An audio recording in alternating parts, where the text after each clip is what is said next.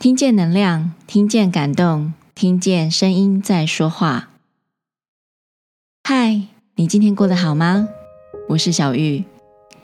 今天声音的一百个礼物要送给听众朋友们的礼物是爱护我们的小天使。这句话听起来有两个意思：小天使爱护着我们，还有一个意思是我们要爱护小天使。节目一开始，想先问朋友们一个问题：你知道自己出生时第一个抱你的人是谁吗？这时我们都会想到爸爸或妈妈，对吧？其实是接生的医师。再早期一点呢，就是接生婆啦。医师呢，把我们平安接生下来，再交给护士帮忙清理干净。量身长啦、体重、头围之后，再把我们交给产台上的母亲。有发现吗？我们打从一出生就跟医护人员有着紧密的关系，一直到老，甚至临终前都是医护人员陪伴着我们。医师负责尽力救治病患，护理师要做的是照顾、陪伴并教育病患。今天小玉要介绍的一位小天使，就是护理界非常重要的人物。他是现代护理事业的创立者——佛罗伦斯·南丁格尔。佛罗伦斯·南丁格尔，他生于一八二零年五月十二日，逝世于一九一零年八月十三日。佛罗伦斯·南丁格尔出生在英国的富豪之家。父母非常喜欢旅行，足迹踏遍欧洲各个名胜古迹。南丁格尔和他的姐姐就是在父母旅行意大利期间出生的，两姐妹都是以他们的出生地命名。南丁格尔就是在佛罗伦斯出生的。南丁格尔的父亲毕业于剑桥大学，他亲自教育两个女儿。两姐妹不仅会希腊文、拉丁文、法文、德文、意大利文，也学历史、哲学和数学。南丁格尔呢，比起姐姐更能耐住学习的辛苦。南丁格尔的母亲则认为，女儿们最终仍是要当个贤妻良母，所以指导她们女工方面的手艺。亲友们时常夸赞这对姐妹，说她们生在富裕的环境里，又接受完美的家教，将来必定是高贵的淑女。南丁格尔的姐姐觉得她们是世界上最幸福的人，但是南丁格尔却觉得每天弹琴唱歌，打扮得漂漂亮亮，将来嫁给有钱有势的人，并不是她想要过的生活。他喜欢的很特别，他比较喜欢去探访那些穷困的人，和照顾生病比较虚弱的人。他很早就感觉自己和别人不同，有志不得伸，所以总是郁郁寡欢。据南丁格尔自己说，他在一八三七年春天时受到上帝的召唤。要他献身于贫穷患病的人们，他就以兴奋的心情把这段经历写在日记簿。而且南丁格尔呢，他是从七岁开始就写日记，一直写到九十岁。但他那时候呢，还不知道确切要做些什么。一八三七年的英国非常强盛，被称作。日不落帝国最强盛的时期，拥有印度、澳大利亚、加拿大和非洲的部分国家，以及南非。南丁格尔一家在一八三七年秋天时展开为期两年的欧洲旅行，游遍了法国、意大利和瑞士。这次的旅行呢，让南丁格尔打开了眼界。却仍然走不出自己的道路来。一八四零年，南丁格尔曾经和家教学习数学，包括算术、几何和代数。他是老师的得意门生。后来，南丁格尔还曾经当过一些孩童的数学家教哦。一八四零年代的英国已经完成产业革命，从农业国发展为工业国家，社会上也形成劳工阶级和资产阶级对立与不安的情况。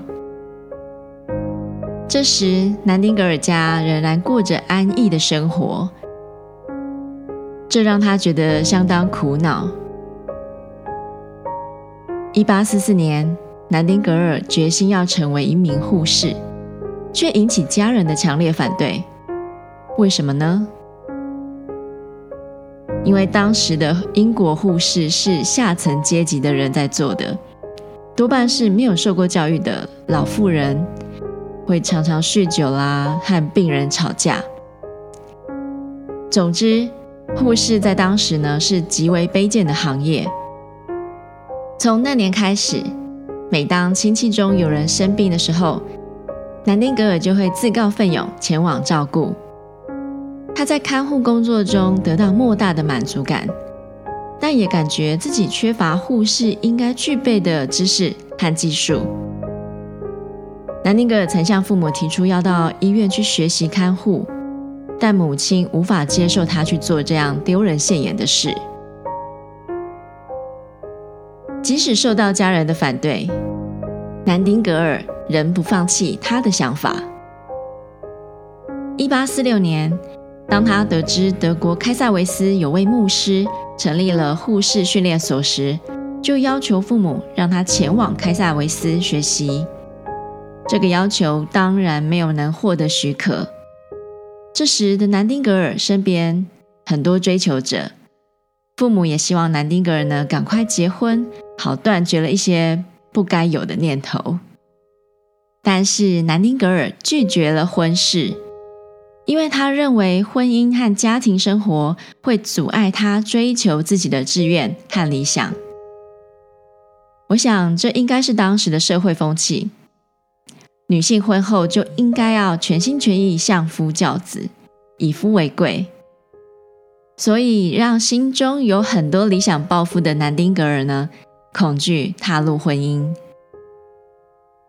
还好现在时代不同了，女人有家庭后还是可以有自己的事业，或是有自己独立的生活圈。不过话说回来，南丁格尔生在这么优渥的环境。甚至可以常常去旅行，这应该算是很多人梦寐以求的人生吧。但是南丁格尔仍然选择挑战自我，因为心中有一股使命感，让他放弃令人称羡的生活，走向荆棘满布的那条路。这种不沉溺于安逸生活的精神。真的令我非常欣赏与敬佩南丁格尔。有些人生活无余，却仍然感到不满足、不快乐。在这边，南丁格尔用他的热忱说明了：幸福的人愿意离开让自己感到安逸的生活环境。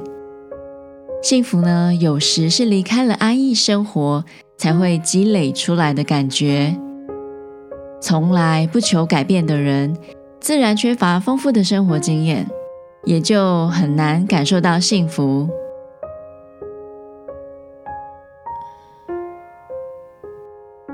为了让南丁格尔忘却当护士的想法，父母又安排他和家庭友人一起到意大利旅行。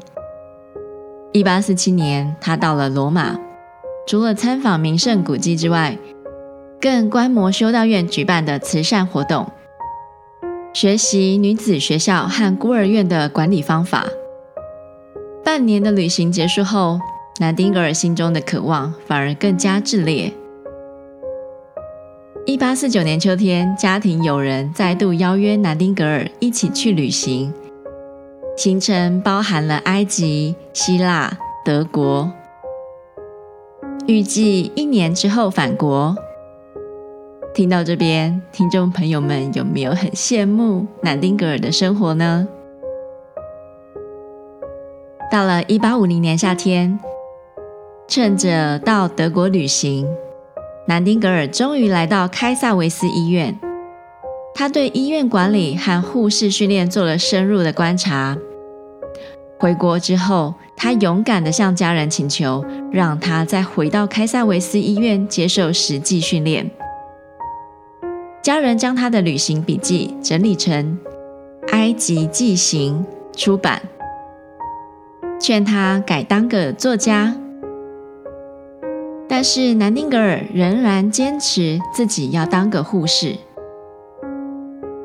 一八五一年，趁着陪姐姐到德国养病的机会，南丁格尔终于成为开萨维斯护士训练所的一员。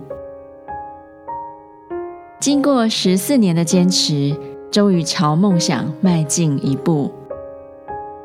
这时，南丁格尔已经三十一岁了。南丁格尔在开塞维斯接受了三个月的护士训练，以他的聪明才智加上认真的做事态度，很快就成为所有护士的模范。回国后，碍于家人的反对。南丁格尔呢，仍然无法从事护理工作，但是他先后到伦敦、爱丁堡和都柏林参访医院，对医院管理及环境卫生颇有心得哦。一八五三年，他接受了第一个行政职务，担任知识妇女疗养所的监督。在几个月内就做了一些成功的改革，充分展现了他的才干。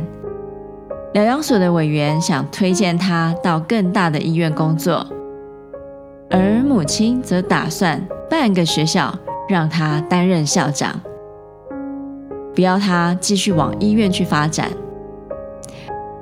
如果是你，会如何选择呢？要当校长？还是继续从事医疗工作呢？还没来得及做选择，就在这时发生了一件决定南丁格尔命运的大事。一八五四年，克里米亚战争爆发了。十九世纪中叶以来，俄国对国势日衰的鄂图曼土耳其帝国步步进行着侵略。英国和法国为了自己的利益，无法坐视俄国强大，和土耳其结盟对俄宣战。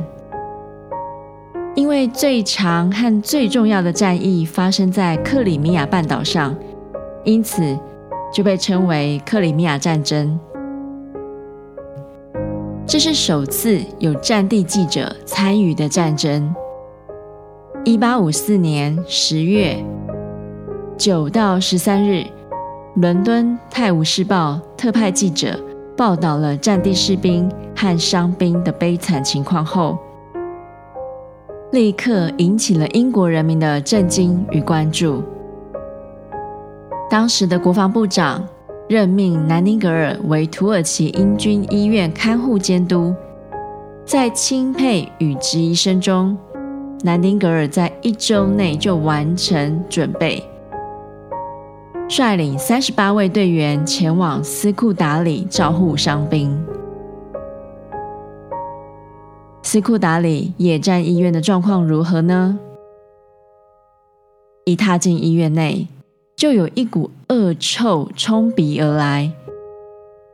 病床不足，有些患者横七竖八地躺在走廊上，窗外是满地的污秽和垃圾。厨房既没有专人管理，用具也不齐全。洗衣间里传染病患跟普通伤患的衣服混在一起洗，而当地军医们也不欢迎他们的到来，只让他们做缝补和打扫的工作。这时联军处于不利的状况，伤兵呢一批批的从前线运来。护士们立刻开始繁忙的工作，证明了他们的能力。这个时候，医生人手不够，卫生材料不足，本国寄来的补给品被错运或没收，医院管理乱七八糟，同来的护士有人因不适应而要求返国，等等，需要改善的地方太多了。南丁格尔如何面对这样严苛的考验呢？他日以继夜的工作，改革不合理制度，改建医院设施，让士兵们得以温暖、舒适、清洁、卫生的休养环境，以及营养充足的饮食。他参加手术、治疗、护理，还要写报告给政府，并在每天深夜巡视伤病人员。深夜巡视数千位伤病人员，是南丁格尔最为人称道的事迹。伤兵们昵称他为 “Lady with the Lamp”。不少画家曾以这个主题画出了他们心中的南丁格尔的形象。仅仅半年的时间，斯库达里野战医院的情况就得到了大幅的改善。伤兵的死亡率由四十二 percent 下降为二点二 percent。南丁格尔把士兵看作是他的孩子，为他们设想各种事情，不只照顾他们的身体，也照顾他们的心理。他设置图书室和娱乐所，以咖啡屋代替酒吧，让大家能有正当娱乐。他成立识字班，教士兵读写。他建议士兵汇部分薪水回家，鼓励储蓄。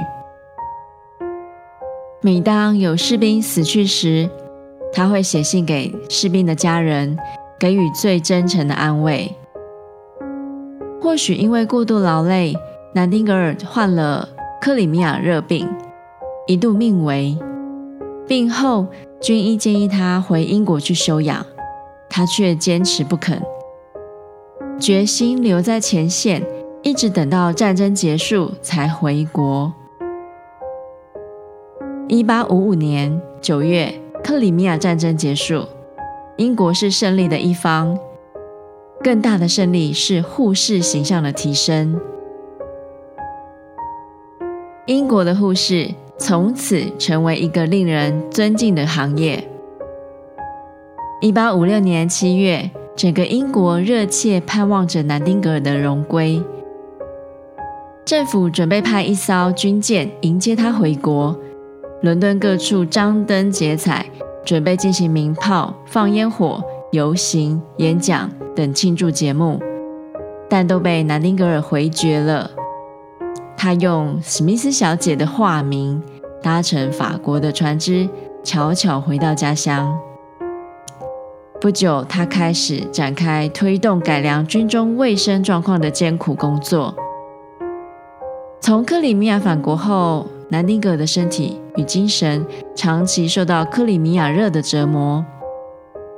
但在1857到1870年间，他推动医院制度的改革、军队卫生的更新、印度环境的改善、国家卫生署的建立，还成立南丁格尔护士学校。并且影响红十字会的创建。一个病人怎么能完成这么多事情呢？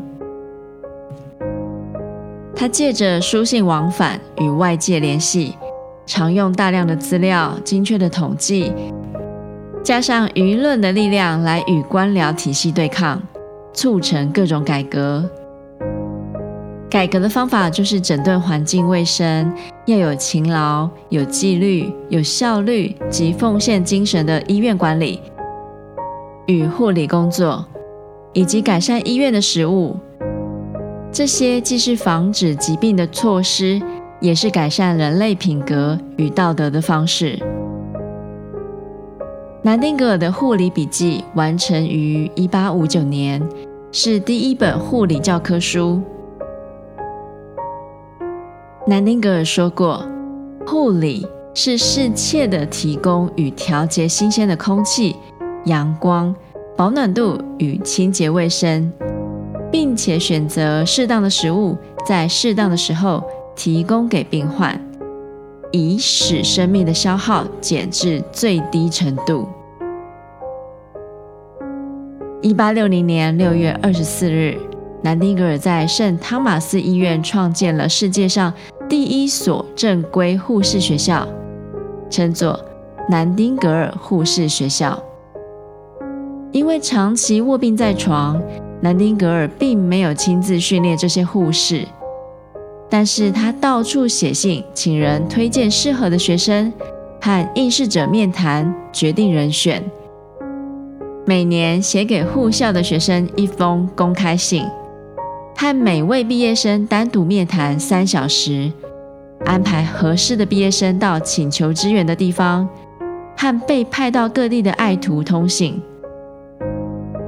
南丁格尔的办学思想流传到世界各国，影响深远，因此他被誉为护理事业的创始者。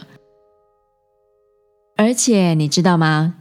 澳洲、中国、日本和韩国的第一所护士学校，都是南丁格尔护士学校的毕业生所创立的。南丁格尔并不是第一个护士，也不是第一个成立护士学校的人。但为什么被公认为护理事业的创始人呢？